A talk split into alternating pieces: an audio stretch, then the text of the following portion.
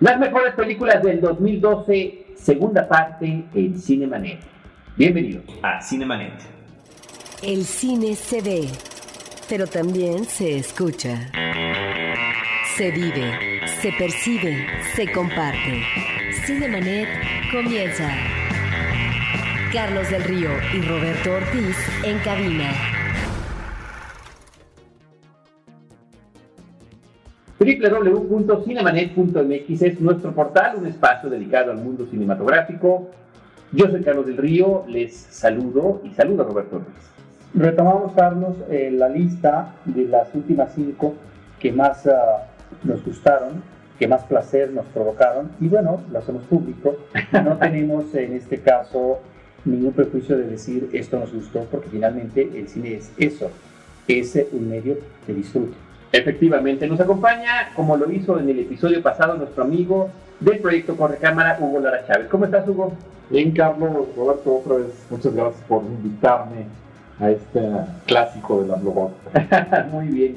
Roberto Ortiz, vamos a seguir con la lista. Hemos estado cada uno comentando las películas, las 10 películas que nos gustaron más del 2012 y eh, si coincidimos en alguna, eh, participamos y creo que también estamos participando, aunque no las tengamos en la lista, porque estamos hablando de películas que apelan a distintos tipos de cinefilia. Roberto Ortiz, es tu turno. A mí me dio mucha atención una película como Shane, Deseos Culpables de Steve McQueen. Es uh, una película poco usual en el ámbito del cine comercial encontrar escenas de sexo tan gráficas que normalmente las encontramos en el cine pornográfico.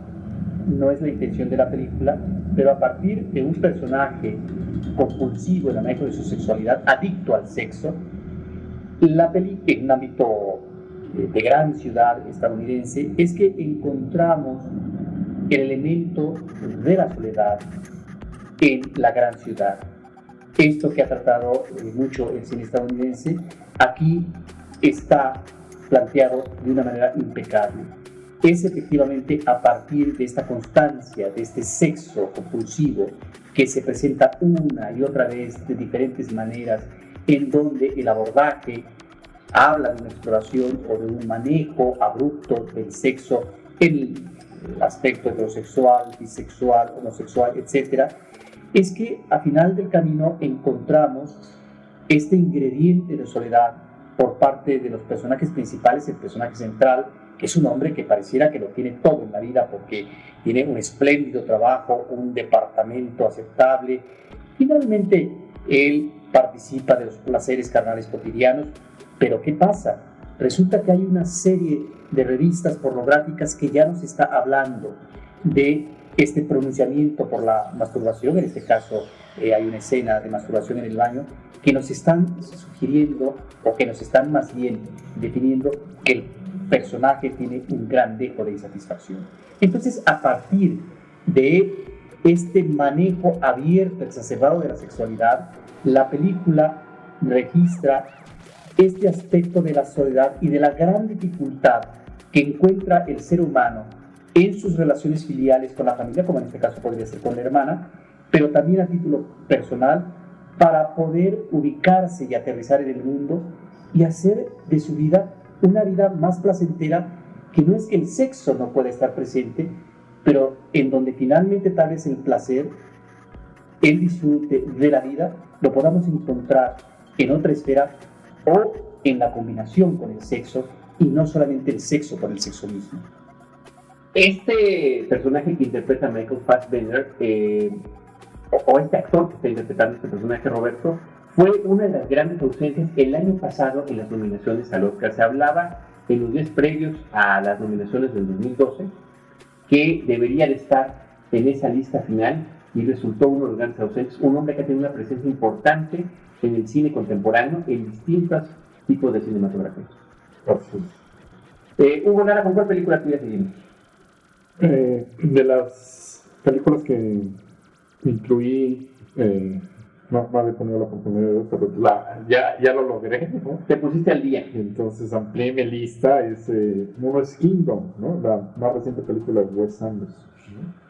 No, sé mm. si ustedes ya la vieron, es una película, bueno, eh, Anderson que tiene un estilo muy especial, que ha logrado cautivar por el mundo a, muchos seguidores, muchos cinéfilos, ¿no? Que, que disfrutan su cine porque tiene un tono como muy nostálgico, sus personajes son muy especiales, tienen algo de exótico, algo extraño, ¿no?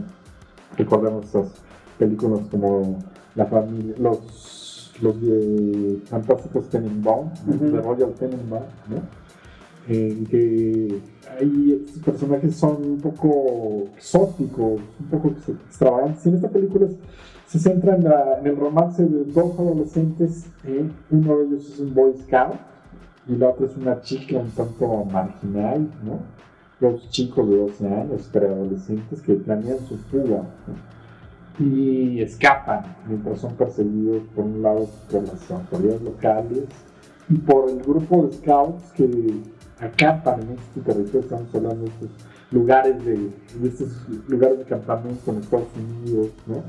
en la parte de la costa este, hacia el norte, que son como muy tradicionales para los, niños en verano, ¿no? Y, se vuelve una aventura divertida, se vuelve también una aventura eh, eh, emocionante, ¿no? Habla de estos personajes que son extraños y solitarios, son diferentes a los demás, que son capaces de encontrarse en, una, en un romance iniciático. ¿no? Estamos hablando de la historia de estos personajes que pronto tienen dificultades para eh, relacionarse con los demás niños o con sus padres, ¿no?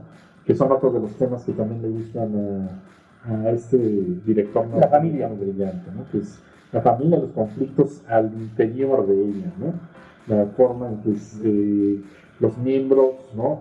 Hablamos de estas familias disfuncionales que de pronto se aparecen mucho en el cine independiente de Estados Unidos, ¿no? pero yo creo que uno de los que ha logrado retratarlo con mayor eh, tino, con mayor frescura, tal vez, ¿no? Es este cineasta, ¿no? Que también lo hace siempre de una forma, se ve muy autobiográfico, ¿no? acude mucho a sus propias fuentes biográficas, ¿no? Y por eso también, eh, en este caso, como pasó también en, en, The Royal Tenenbaum, eh, es una mirada así también hacia el pasado, es una historia dedicada así en los años 60 en este caso. Ahora, es una película que nos uh, remitiría al uh, cuento de hadas, sobre todo al cuento fantástico, porque hay algunas escenas que, no solamente por el comportamiento de los personajes, sino por algunos elementos atmosféricos, pareciera que estamos efectivamente ante el recurso de lo fantástico. Y eso la vuelve una película más atractiva y, por otra parte, una película también más interesante.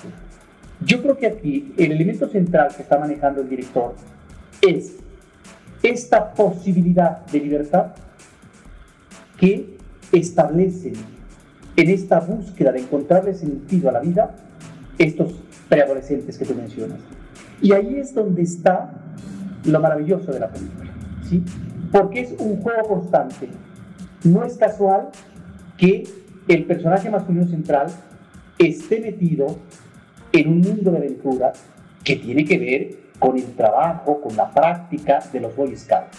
Es el campo y por lo tanto el campo nos está remitiendo a la posibilidad del juego abierto por parte de estos niños. Pero, oh curiosidad, quienes realmente establecen este juego y esta práctica de la libertad son los que se fugan, como tú dices. Y ahí es donde hay una capacidad y una sensibilidad de observación en la denuncia por parte del director que hace que el espectador quede atrapado y que finalmente esta película se vuelva también una película muy divertida, porque ciertamente podemos encontrar elementos eh, de registro realista, pero creo que la película no se quede en eso, porque si no hubiera quedado incompleta. Y ahí es donde está también este otro elemento eh, de fantasía, de imaginación que maneja el director y que logra, me parece, aterrizar y cuajar una pequeña película eh, maestra, ¿sí? Es, digo pequeña en términos de que es una película que se nos va muy pronto en términos de tiempo y que pareciera que estamos viendo una historia más de aventuras infantiles, que es niña como tal la historia, y no. Me parece que el hombre está tratando cosas serias. Y que además, en el cierre de la película, está también no solamente ese humor que ha permeado a través de la cinta como historia, sino que está también la suspicacia, está también un cierre que no necesariamente es el cierre feliz, sino un final abierto sobre qué cosa es lo que le depara como destino a estos niños. Y ahí es donde está la inteligencia del director, porque si el cierre hubiera sido como final feliz, me parece que hubiera sido mucha bacana. Roberto, sí, con esa efusividad con la que estás comentando la película, debo preguntarte si está en tu lista o si simplemente estás abonando a la selección de Hugo Lara. No, no está en mi lista, está a punto de integrarse. ¿Por qué no llegó? Bueno, porque al final de cuentas, este tipo de relaciones, pues son relaciones hasta cierto punto arbitrarias, porque uno deja fuera de las 10 toda una serie de películas que finalmente le provocaron también uno igual o tanto placer. La lista de uno sería distinta mañana, seguramente. ¿no? Sí, están cambiando constantemente. Muy bien, igual eh, con la que me toca a mí, necesitamos hablar de Kevin. We need to talk about Kevin. Es una película que se estrenó en México el 13 de enero. Tenemos que hablar de Kevin. Se estrenó en México el 13 de enero del 2012, una cinta de Lynn Ramsey con una actuación espectacular de, de, de Tilda Swinton. Soberbia. Sí, y que fue también, mencionábamos a Fassbender como el ausente en los Oscars a Mejor Actor Protagónico el año pasado, pues e, ese año también Tilda Swinton estuvo ausente en esta historia verdaderamente aterradora, entre la, sí, escalofriante, aterradora, infernal diría yo inclusive, de la relación eh, torcida y tórrida entre un, una madre y su hijo. Una relación que tiene un, un choque prácticamente desde que el niño es un bebé y que está desde en un proceso, desde, que, está en el vientre, que está en un proceso de manipulación con la madre y de unos padres que efectivamente tienen su, su responsabilidad en esto porque no están, primero es un hijo que aparentemente no había sido deseado y después un padre que más bien está ausente o inconsciente de lo que está sucediendo con su pequeño, a pesar de que a lo largo de los años y de su desarrollo vemos que este muchacho hace cosas cada vez más y más terribles en su entorno. La película está contada además de una manera muy em, artística, en el sentido de que además nos empieza a mostrar algunas imágenes que parecen de un sueño y que son en realidad una pesadilla y que no vamos entendiendo hasta poco después de la mitad de la cinta. Me refiero, por ejemplo, a aquellas eh, cortinas que vemos en una ventana abierta y que lentamente se mueven por, eh, por, con el viento. ¿Qué es lo que hay atrás de esa, de esa ventana? Es algo verdaderamente aterrador. Es una película que desafortunadamente Roberto y Hugo cobra vigencia con hechos terribles que recientemente volvieron a suceder en Estados Unidos y que han sido eh, contados en la ficción cinematográfica y en el documental cinematográfico. Es una película verdaderamente impactante y que, bueno, definitivamente se sale del tono que estaban comentando de la cinta previa. Ahora, no obstante, por lo que tú dices, que pareciera que estamos ante una película de terror, es terrorífico lo que vemos paso a paso en la historia. Sin embargo, es una cinta y me parece que eso está muy bien que no apela al exabrupto visual.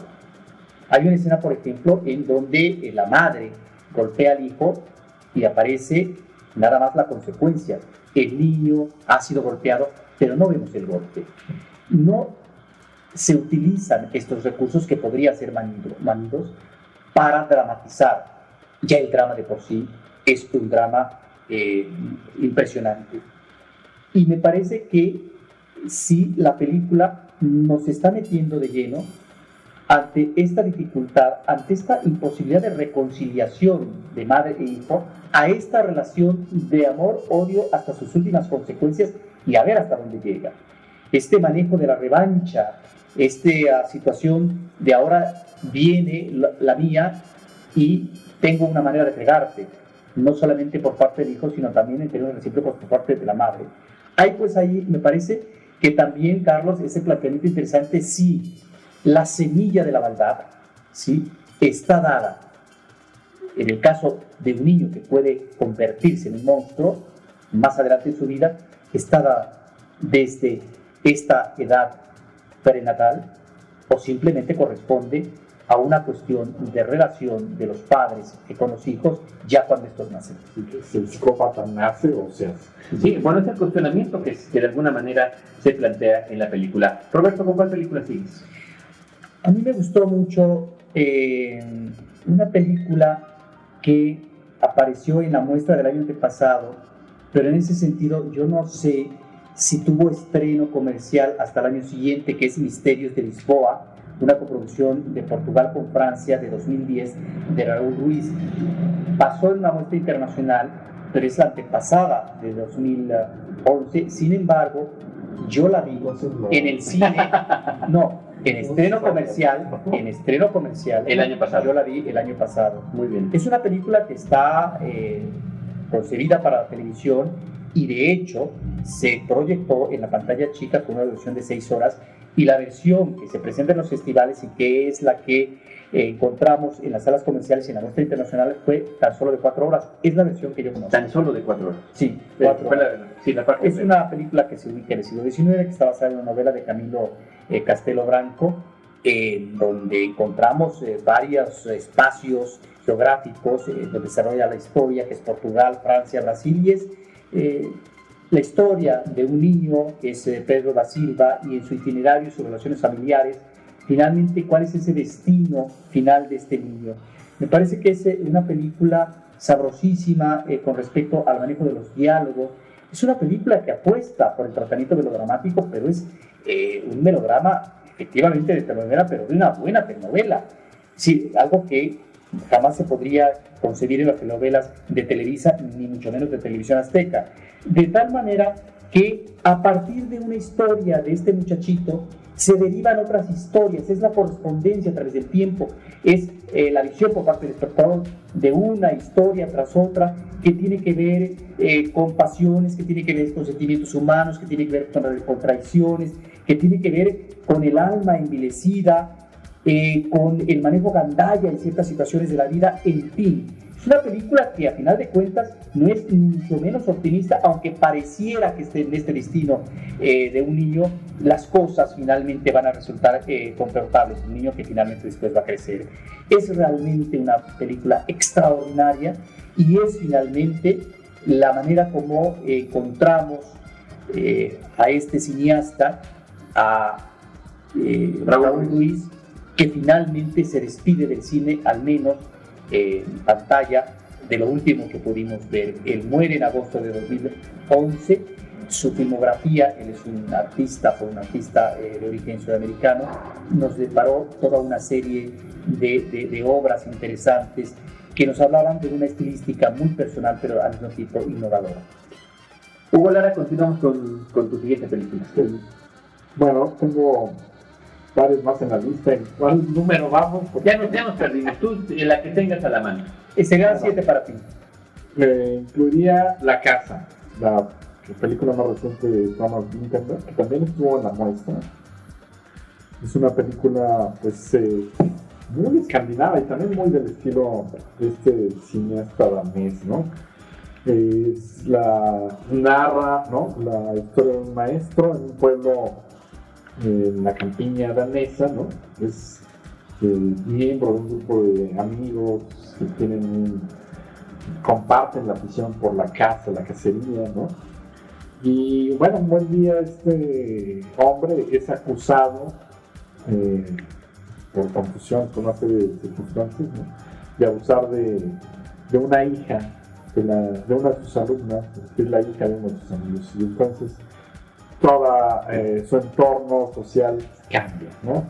Radicalmente y se vuelve él en, la presa, ¿no? Que eh, es víctima de una cacería social, ¿no? O sea, metafóricamente. Es aislado y, hay una serie de circunstancias. Es una película que otra vez eh, pues habla mucho de esta eh, de este entorno de los pueblos de la sociedad danesa, ¿no? Eh, recordemos que este gran cineasta Lindenberg nos ha ofreció algunas películas eh, claves en su filmografía, ¿no? La celebración, celebración, ¿no? Submarino. Que, que la mencionábamos hace un momento justamente, ¿no? Nos permite asomarnos a personajes que de pronto se enfrentan a situaciones críticas que los transforman radicalmente, ¿no? En este caso, ¿no? Eh, nos muestra la- el rostro, pues, de, de- de las sombras, ¿no? Las sombras de, de la amistad, de la traición, de la suspicacia, ¿no? Eh, está presente la soberbia actuación de Max Mikkelsen, ¿no? este estupendo actor danés, ¿no? que también en buena es parte clave en el cine contemporáneo. Clave, y en esta película pues cae mm, todo el peso de la trama en, en, en.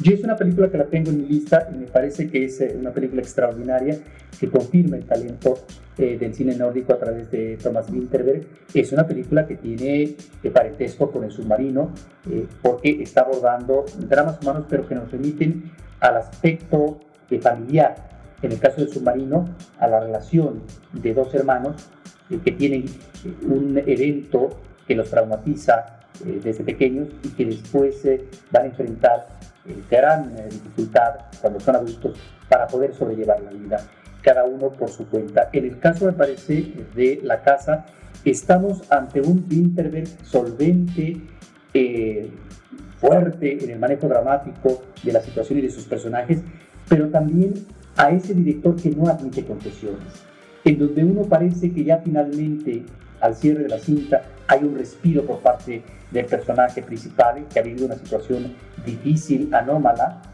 porque además lo que nos está planteando la película no es el caso eh, conocido de el, el hostigamiento o el abuso sexual efectivamente, por parte de un mayor, eh, el caso de la pedofilia, es una posibilidad nada más, pero el espectador sabe eh, desde el principio si existió o no esta pedofilia. De tal manera que aquí lo que a mí me llama mucho la atención es esta forma por parte del director de lograr describir a la perfección en las formas conductuales en el ámbito individual, en el ámbito familiar, en el ámbito social, en el ámbito amistoso. Crea una especie de microcosmos que resulta eh, muy representativo de la sociedad, pero al mismo tiempo a partir de un evento eh, difícil, abrupto, lamentable, cómo de repente ¿sí? la carta de ciudadanía se puede perder y se puede perder para siempre. ¿sí? Es este rechazo por parte de la sociedad y la gran dificultad por parte de un hombre de poder rehacer y de poner de vuelta las piezas como deben de ser en el tablero. Es realmente una película impactante, pero lo que más me gusta es, repito, esta no concesión del director a lo que podría ser el, el recurso facilón y melodramático. Lo que menos me gusta de esta película es el título que le pusieron en México, La Casa, La Casa, La Casa con Z. Debería haber sido simplemente La Cacería, creo que sería más apropiado y más fácilmente comprensible. El título original es Jackson, eh, no tengo a la mano mi diccionario de danés, pero en inglés fue traducido como The Hunt, que es La Cacería. Ujú. El, protagon- el actor protagónico es Max Mikkelsen, como mencionaron, que por cierto es el villano principal de la primera película de James Bond con Daniel Craig, que fue Casino Royale. Y de ahí me brinco a la siguiente película de mi lista, que es Skyfall. Esta tercera película eh, con Daniel Craig como protagónico me parece que es espectacular. Es una película que creo que combina eh, dos aspectos de este Bond cinematográfico que llegó a sus 50 años en el 2012 y que retoma la forma en la que el personaje es relanzado a contarnos su historia a partir del primer libro de Ian Fleming en, en, eh, Casino Royale y que de alguna manera también tiene elementos de un Bond más del estilo de Sean Connery en el aspecto visual y temático. ¿Cómo es posible que en pleno 2012 nos presenten una vez más, una vez más después de 50 años, a otro villano megalómano que desea apoderarse del mundo y que Javier Bardem se salga con la suya interpretándolo? dándole un contexto, eh, eh, al final de cuentas es fantasía, pero con cierto toque realista que nos permita identificarnos con el personaje y que, eh, a pesar y, de ser igualmente exótico que la historia de Villanos que, que, tiene, que tiene esta franquicia cinematográfica, la más grande de la historia, y ahora con esta película, la que más recursos a nivel global ha conseguido en taquilla. pero fuera de las cuestiones económicas y demás, creo que es una película con unas estupendas y extraordinarias secuencias de acción, con unos recursos de fotografía y de diseño de producción impresionante, eh, absolutamente cuidados, y que trajeron de vuelta a este gran personaje a los ojos de, de todo el mundo. Sí, lo aleja, ¿no? Este personaje un poco de ese mundo super fantástico, de los gadgets incluso, ¿no? es algo que algunos de los, fans de la saga extrañan, ¿no? Están, los gadgets, pero como más, más, elementales, ¿no? Más, básicos. Incluso hay un chiste dentro de la película acerca de los gadgets. Ahí sí, sí. Y terminan eh, luchando con a cuchillo olímpico, ¿no? Efectivamente, como sucedía en las mejores películas de la era de Sean Connery. Me parece que es excepcional lo que se está logrando hacer con el personaje del 007 en esta nueva etapa de la humanidad. Robert, ¿con qué película seguimos? Bueno, yo pongo entre mis es una película mexicana, es un documental eh, del 2011 de Tatiana Hueso el lugar más pequeño.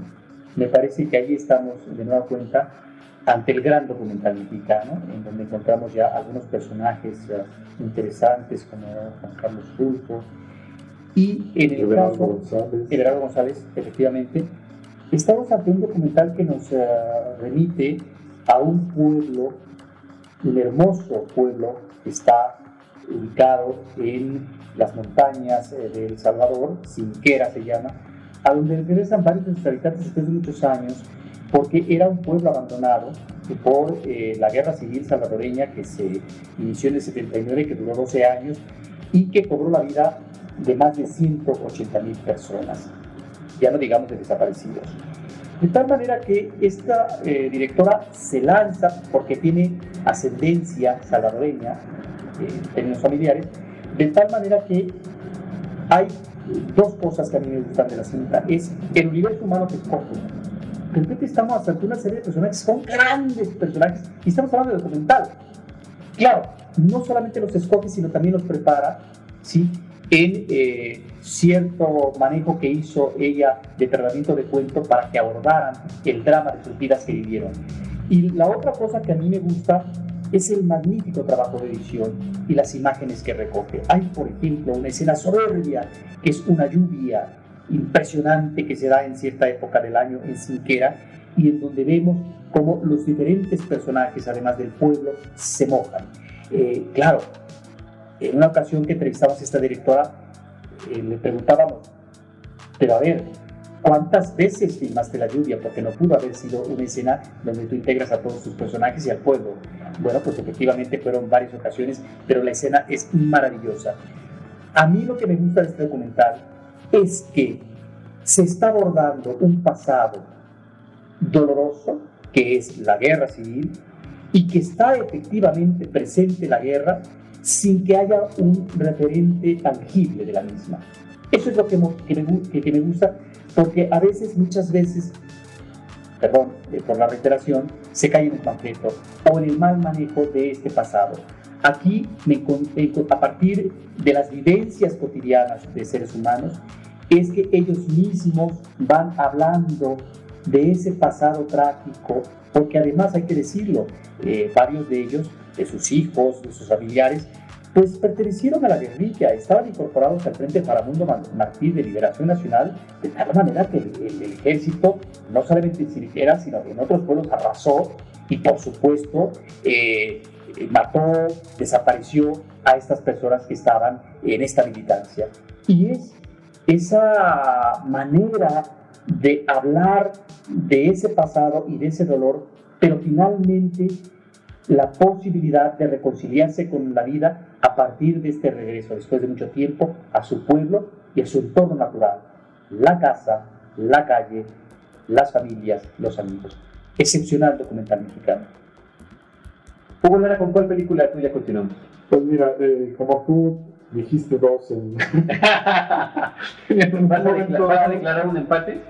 Y ya que entramos al terreno de las mexicanas, yo diría que es una de las películas que más me gustaron, películas mexicanas del año, fue Días de Gracia.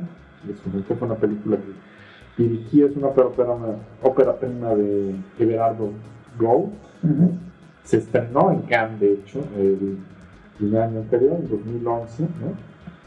Y eh, bueno, tuvo su premia porque el estreno comercial fue en México. ¿no? Una película que trata ¿no? Eh, sobre la corrupción policíaca y los secuestros. Es la historia y el trayecto, la transformación de un personaje que es encarnado por Tenoch Huerta.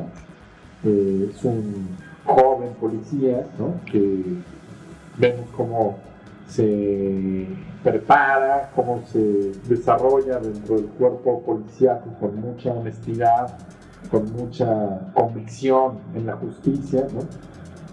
Y tiene de referente, tiene como amuleto una bala de Emiliano Zapata, que representa para él como la pureza de, la lucha, sí, de la lucha. Eh, y en paralelo también vemos una serie de casos de secuestro. ¿no? O sea, eh, hay, hay unas historias ahí donde aparecen otros personajes, aparece Dolores Heredia, que es la esposa de un hombre secuestrado, de un empresario.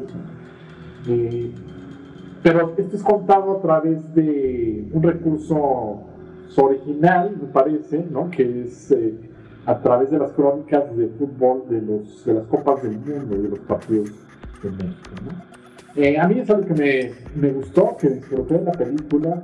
Creo que eh, un poco como sucede en, algunas películas semejantes que optan por esta estructura que, que de pronto es confusa, caótica, que buscan precisamente que imponen las piezas hacia el final, ¿no?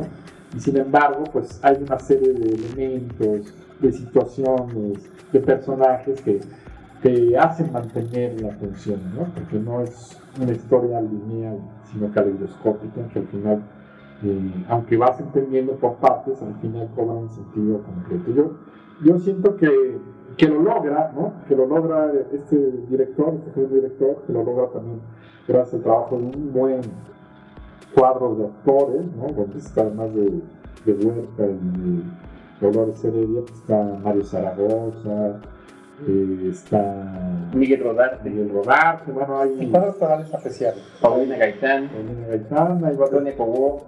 Ajá. Eh, está Cefani también, ¿no? Que uh -huh. es uno de los fundamentos policiales. José. Hay un trabajo también eh, de fotografía destacado, que utilizan distintos formatos, distintas texturas. ¿no? Eh, hay, en fin, a mí me parece que es una película que vale la pena, que merecía mejor suerte en taquilla, aunque no fue así. ¿no? Eh, esta película está en mi lista, me la salté hace ratito a la hora de estar leyendo y estar compartiendo con ustedes otras cintas. Días de Gracia me parece que es la película eh, más impresionante que vi de cine mexicano el año pasado. Me impresionó por muchas cosas, efectivamente la cuestión narrativa es interesantísima, cómo a través de los mundiales de fútbol nos va presentando las historias de secuestros y de corrupción. 2002, 2006 y 2010 son los mundiales a los que se hace referencia, pero se nos presentan pues en, en, en desorden para que tratemos poco a poco como espectadores de armar las piezas que comentabas de ese caleidoscopio, Hugo. Pero además de todo eso, la película tiene un, eh, una calidad de producción absolutamente envidiable y la verdad, tristemente, pocas veces vista en el cine nacional. Mencionabas la fotografía, el diseño de producción, la edición, el sonido, la musicalización, Tres distintos músicos participaron para armar esta película. Agarró elementos, eh, los, los, más poderosos elementos que pudo. Clichés, sí, claro, ahí los echó. Que se robó tal parte del silencio de los inocentes también, de acuerdo. Son recursos que tiene el cineasta, que también es cinéfilo y que también está tratando de contar una historia. Y sobre todo, esta eh, interpretación de verdad magistral y que después mereció el Ariel a mejor actor de Tenoch Huerta, me parece que es impecable un tour de force realmente bien elaborado porque es una transición importantísima y muy eh, fuerte que vive el personaje que es interpretado por este actor y lo que mencionaban ambos, ¿no? Todo este reparto de quién es quién del cine mexicano, incluyendo Dagoberto Gama, que no lo habíamos, no lo habíamos mencionado hace ratito. Estupenda película, muy recomendable y que también lamento, lamento profundamente que no haya tenido un mayor eco en taquilla. Esta es una película que hay que celebrar, creo. Que bueno que existan también este tipo de propuestas narrativas y que no solamente el cine mexicano quede inundado en términos del interés, uh, pareciera que vocacional ya por parte de ciertos cineastas de cine minimalista, de narración minimalista. No, esto es otra cosa, ¿sí? Esto apuesta a ese tipo de narraciones propios del cine de acción espectacular que vemos eh, en Hollywood y que en ese sentido el que lo intente, el que lo desarrolle un director en eh, esta parte inicial de su trayectoria, ya veremos eh, qué cosa viene a continuación, es eh, muy, muy notable y de reconocimiento. Sí, porque yo creo que, perdón, pero dijiste algo que me parece muy interesante, que es, de pronto se desdeña mucho el cine de género, ¿no? En, y sobre todo en, nuestro país, pensando que el cine de autor no tiene que ver con el cine de género. Cuando hay grandes, estos grandes maestros como Scorsese, ¿no? Que es justamente lo que hacen. Sí, y bueno, precisamente eh, por esos logros narrativos visuales, es que la película cuando se la presenta el director en el Festival de Cannes tiene eh, una acogida impresionante de minutos de aplauso por parte del público ahí presente en la proyección. Es una película que creo que tiene sus fallas, hay problemas de guion, hay eh, un exceso en el eh, manejo de ciertas ah, cuestiones narrativas, pero la impresión que tengo es que a veces sucede cuando encuentra un buen juguete un director, a veces juega demasiado con él y eh, se desborda. Hablo en términos del efecto de película público, no de la relación del artista con su propia obra. Entonces, sí, es una película que tiene una serie de excesos y que llega... De primera película. Claro, y que llega un momento en que satura al espectador. Eso es lo que a mí me pasó con experiencia. Pero, sin embargo, hay que reconocer una película que difícilmente vemos en el panorama de la producción como producción industrial en el cine mexicano, el que un cineasta, no sé si es una cuestión, por un lado, de prejuicio, puede haber una dificultad real a propósito de lo que pueden ser los costos de producción, porque es una película, alguien diría, solamente en Hollywood, pero lo hace como película genérica un director mexicano que además está interesado en hacer cine en México, no obstante que ya tiene propuestas para hacer una serie de cosas en el extranjero, especialmente en Francia, de tal manera que si no se nos va a Hollywood, es un director que habrá que ver con interés aquí en adelante. Y que tiene ahí eh, un extraordinario plano, secuencia impresionante, sí, claro. me parece, en una secuencia de acción. Eh, yo voy con mi siguiente película, es Argo, la película que dirige y en parte protagoniza Ben Affleck una cinta que es una especie de dramatización de un hecho histórico, cuando a finales de los años 70 eh, eh, una manifestación pública toma la embajada de Estados Unidos en Irán y algunos de los trabajadores de esa embajada logran escapar y después tienen que esconderse en la ciudad porque los ánimos están tan, tan fuertes y tan poderosos en ese momento que les podría costar la vida inclusive asomarse a la calle. Y cómo después tiene que venir un plan de la CIA para tratar de rescatarlos en este país eh, y en esa ciudad que les es completamente eh, enemiga en ese momento.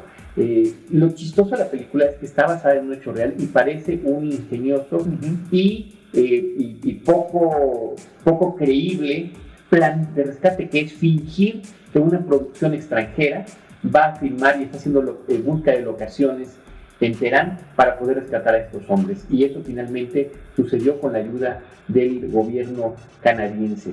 Eh, lo más interesante de la película me parece, además del retrato de época, el vestuario y demás que están espectaculares, el suspenso que maneja la cinta.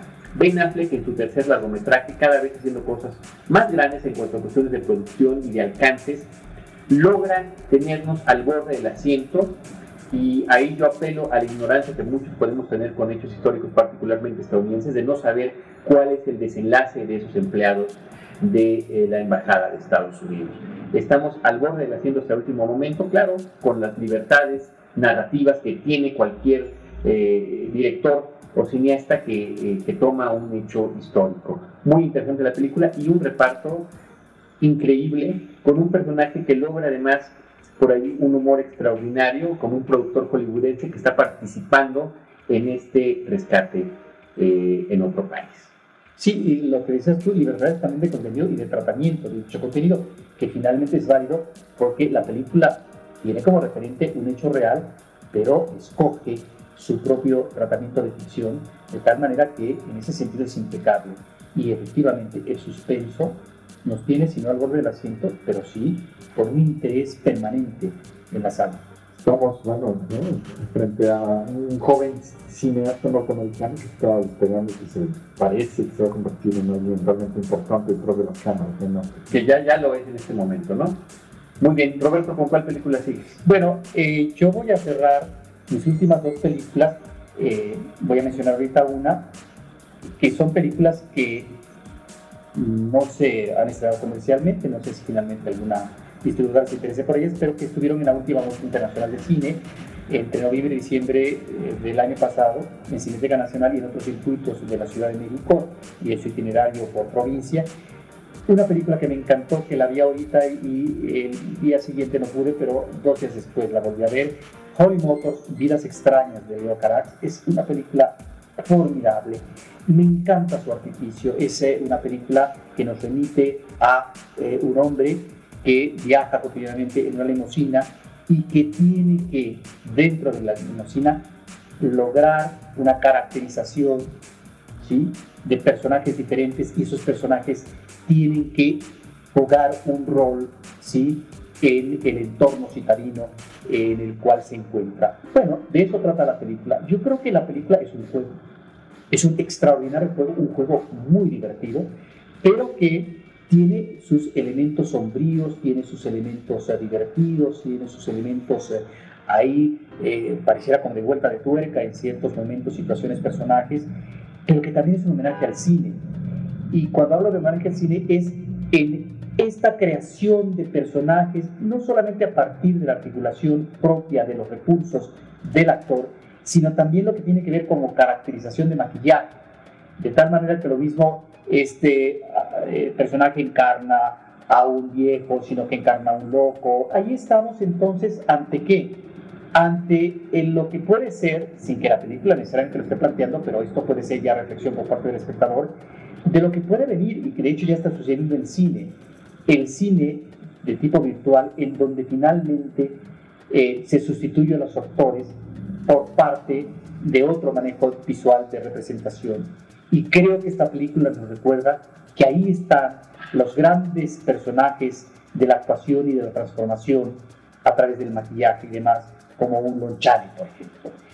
Así que esta película es una delicia, es una película que si se exhibe comercialmente o se aparece en video, el público no se debe de perder, porque realmente es muy disfrutable y en donde finalmente lo que encontramos es eso, el artificio y que otra cosa finalmente es el cine. Yo, en mi lista de el día de hoy, de lo mejor del 2012, ¿no? última película, creo, ¿sí? ¿Te falta una o dos? Una nada más. Me faltan dos, ¿no? Entonces voy a emplear el truco de, Carlos, ¿no?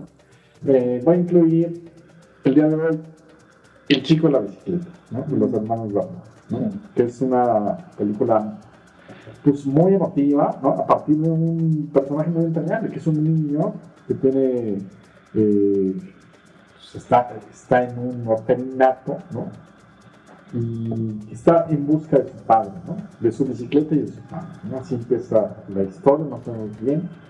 Eh, pero al final vamos eh, no vamos viendo este, este, niño rebelde muy, que nos puede remitir como de una forma muy directa con el mismo personaje infantil de los 400 golpes de, de François Truffaut, ¿no? No, porque al personaje de los 400 golpes no lo odias y a este lo odias al principio. No lo odias, pero, pero sí en otro sentido, ¿no? Sí. Que es un niño rechazado, ¿no?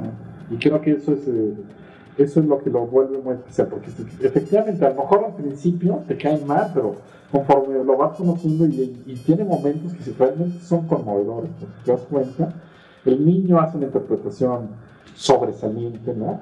En, los momentos en que te das cuenta de esa necesidad de ser querido por su padre, ¿no? Y, y, el dolor que significa, como en los 400 golpes, que rechazado, ¿no? En, en película aproximada, ¿no?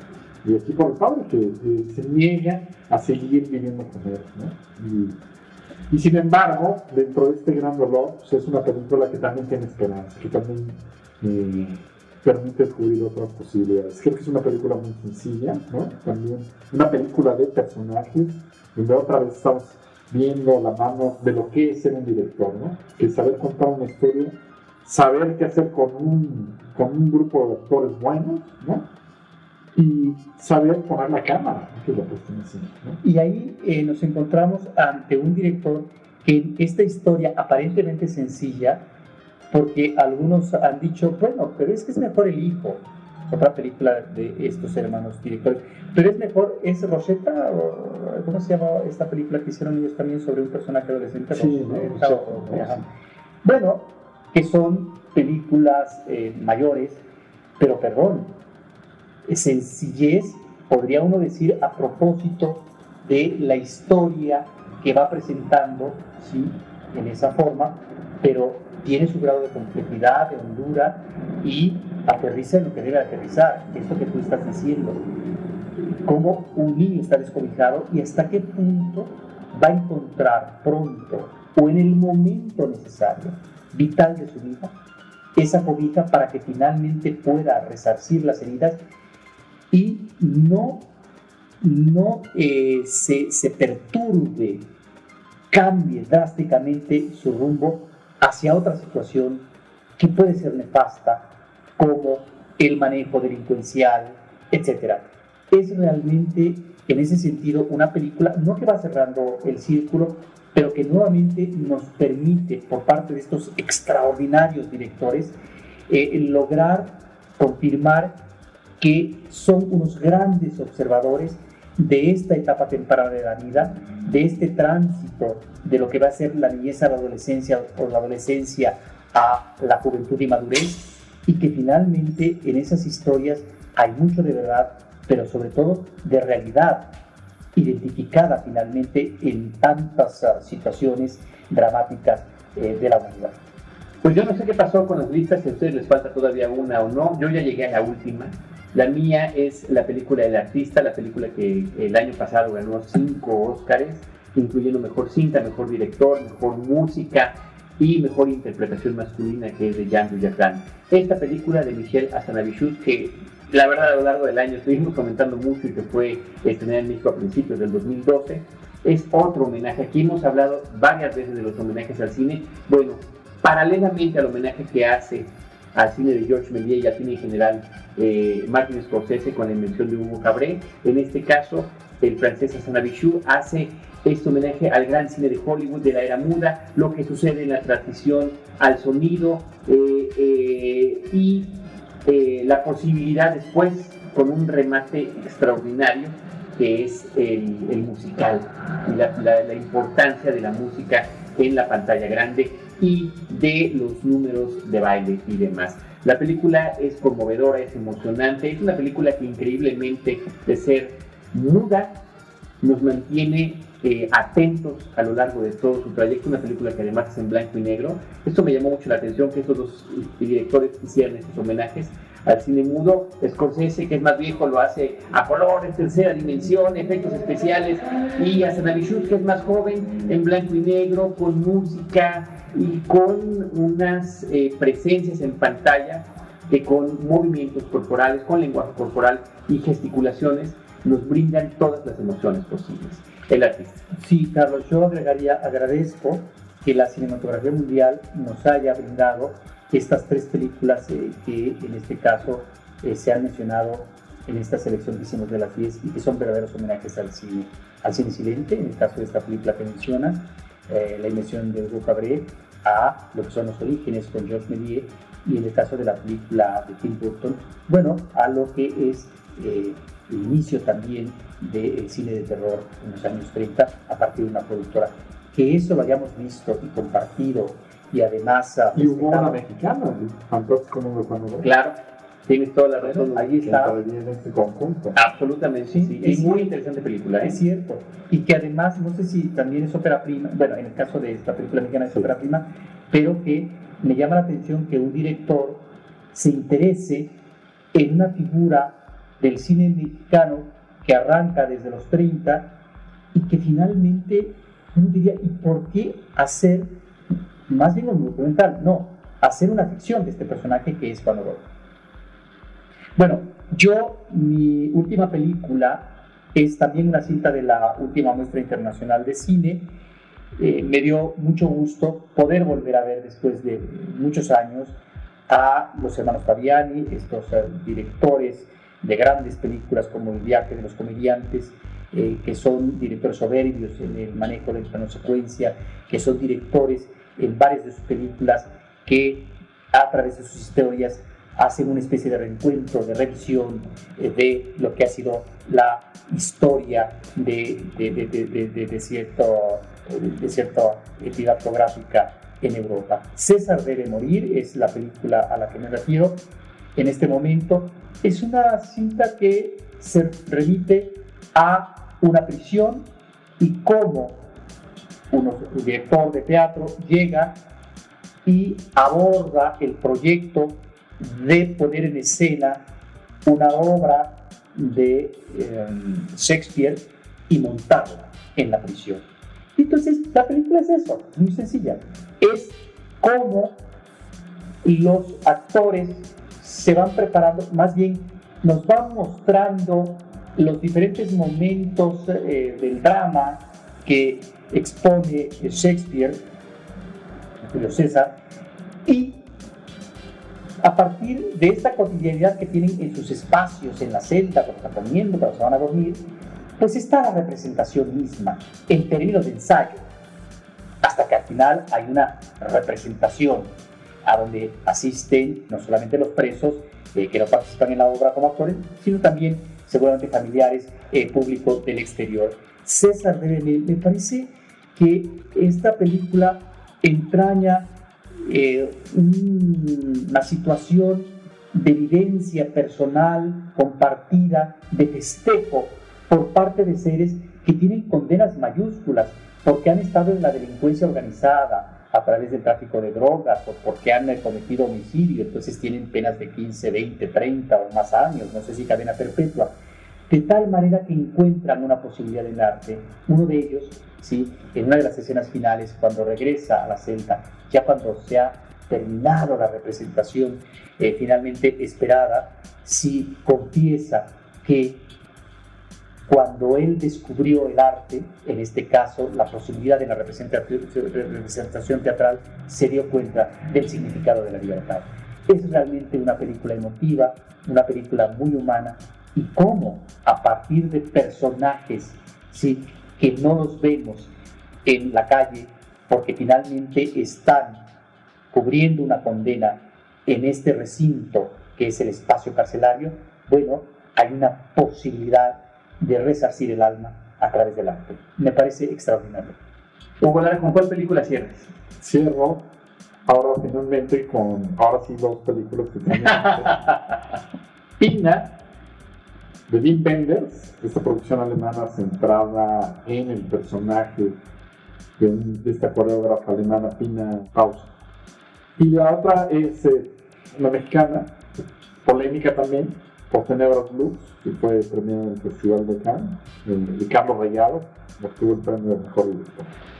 Bueno, por una parte, creo que de Pina es una, una delicia eh, visual, ¿no? Una, una película, ¿no? Eh, hecha además en tercera dimensión, donde el protagonista o la protagonista no es precisamente la coreógrafa Pina, ¿no? sino su obra. ¿no?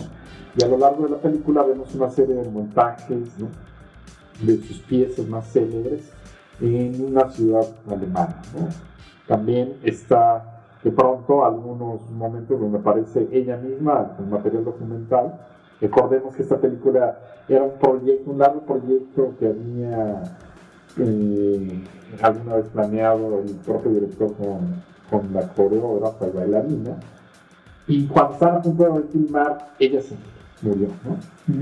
Y cuando parecía que se cancelaba el, proyecto, entonces hubo este, este giro y el grupo de su compañía decidió, eh, impulsó también al director Adin Mendes, este notable cineasta alemán, que se realizara y este fue el resultado. ¿no? Es una película que visualmente se estrena y que es asombrosa Y el tercer, eh, la tercera dimensión está en función precisamente de, de todas estas... Eh, todos coreográficos. Todos coreográficos que son fantásticos. ¿no? Y bueno, por tener Blue, pues, pues otra vez, bueno, creo que es un cineasta muy provocador, sin duda, ¿no? Un, cineasta que algunos eh, les parece interesante, ¿no? Y hay otros que les parece que es un cineasta genial, ¿no?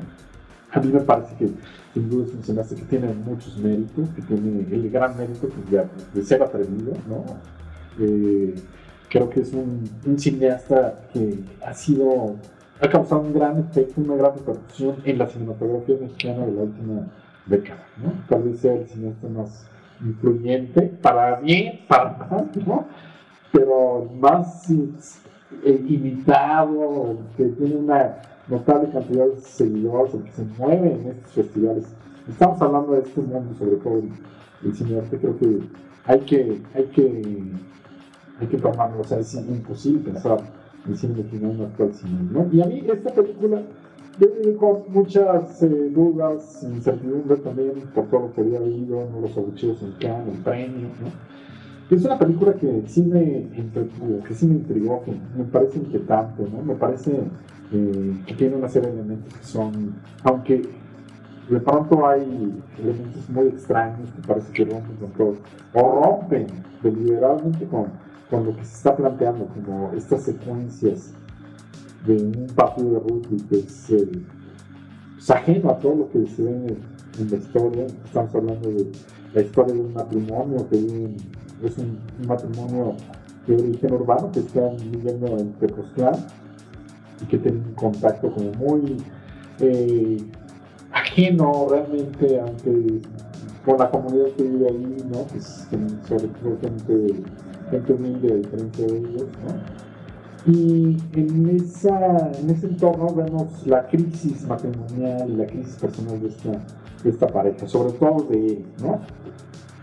Eh, yo creo que ahí hay una historia que nos está contando mal, mal que bien, de, una forma más o menos convencional, con una serie de elementos que pronto intervienen, hay este elemento fantástico de un diablito que aparece como cargando una caja de herramientas, parece que está haciendo un trabajito, ¿no?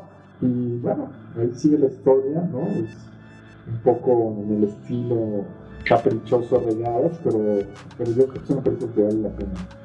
Sí, se ha mencionado que el premio que le dieron es eh, sobre todo por el ejercicio de estilo por parte del director me parece que la mejor película hasta el momento, como película redonda, que nos ha brindado este cineasta ha sido Luz Silenciosa.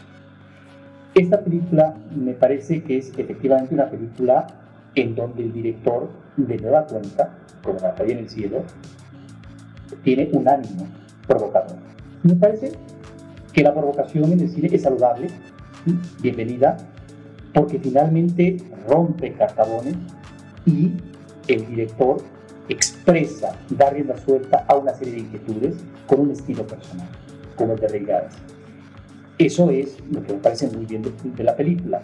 Hay toda una serie de elementos temáticos sin que necesariamente eh, los estructure eh, de una manera mm, no lineal, sino como historia propiamente, pero que los encontramos ya en otras de sus películas, que tiene que ver con esta, si no confrontación, este contraste que existe entre las clases sociales en México. Por un lado, si un matrimonio, en el caso de esta película, eh, que tiene eh, los recursos materiales suficientes para de repente eh, tratar de manejar su proyecto paradisiaco, de irse al campo, por una cuestión de trabajo, por una cuestión de proyecto, pero también como una cuestión de vida, ¿sí? Y encontramos en más de una ocasión, porque además las escenas ilustran de ello, este contraste, este choque, esta tal vez uh, dificultad de conciliación o de vínculo real, ¿sí? Entre estas dos entidades, en este caso el mundo del campo, el mundo de la ciudad, pero me estoy refiriendo a las clases. Creo que ahí está ese elemento discursivo que más de una ocasión hemos encontrado en regadas, como puede ser en el caso de Japón o como puede ser en el caso también de Batalla en el Cielo. Luz Silenciosa me parece que estamos eh, ante otro tipo de situación porque nos remite a una comunidad, una comunidad cerrada, pero que finalmente tiene sus propios, eh, articula sus propios elementos de vida cotidiana. Aunque esto tal vez sea más autobiográfico, ¿no? Ahí está ese otro elemento, me parece, que yo creo que le cala profundo, arraigadas, que es esta cuestión familiar, porque qué casualidad, los niños actores son sus hijos. La esposa es su casa. Es su casa y la esposa, pues es, creo que es su esposa, la actriz. efectivamente, creo que el otro elemento. y el otro elemento que me parece interesante es este diablo que tú dices, que es, yo creo, esta perturbación, este elemento que aparece en cualquier momento de la vida y que puede fracturarla, que puede resquebrajarla totalmente. La fragilidad en este caso eh, de lo que es el entorno familiar matrimonial. Me parece que eso es lo que está eh, planteando eh, muy bien Regadas. Creo que hay algunas escenas poderosas, como la inicial, con esta niña, ¿no? que está sola en medio del campo ante una serie de, de, de, de ganado, ¿sí? Y luego eh, la otra es muy inquietante, es muy inquietante que establece el tono y tú dices, ¿de dónde, cuándo va a acabar? Es una escena que te desespera. Y, hay otra también de una vida poderosa, con un momento eh, crucial eh, de un personaje, en donde encontramos también una lluvia fuerte y con posterioridad lo que es los charcos que depara esta lluvia cuando finaliza, pero que son charcos coloreados precisamente eh, por la sangre. Y, está esta que es una comida familiar, que es como muy antropológica, ¿no? Sí, muy Pero ahí es donde yo no sé si es antropología o es más bien eh, este interés por parte de Reigadas de abordar efectivamente un mundo opulento materialmente que conoce muy bien pero que se puede volver muy artificioso. Y ahí es donde encuentro los riesgos de una cinta como esta, en donde a veces ciertas cosas finalmente no cuajan, ¿sí? Pero estamos, obviamente, ante otra película más de regadas muy interesante.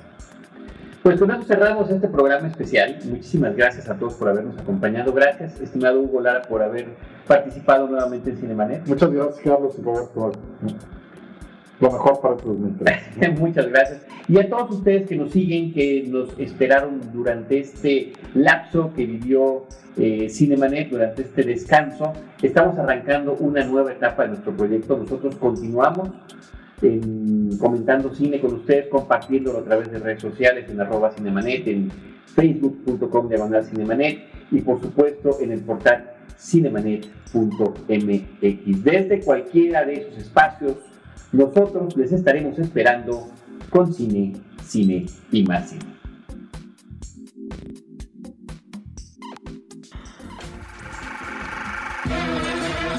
Cinemanet termina por hoy.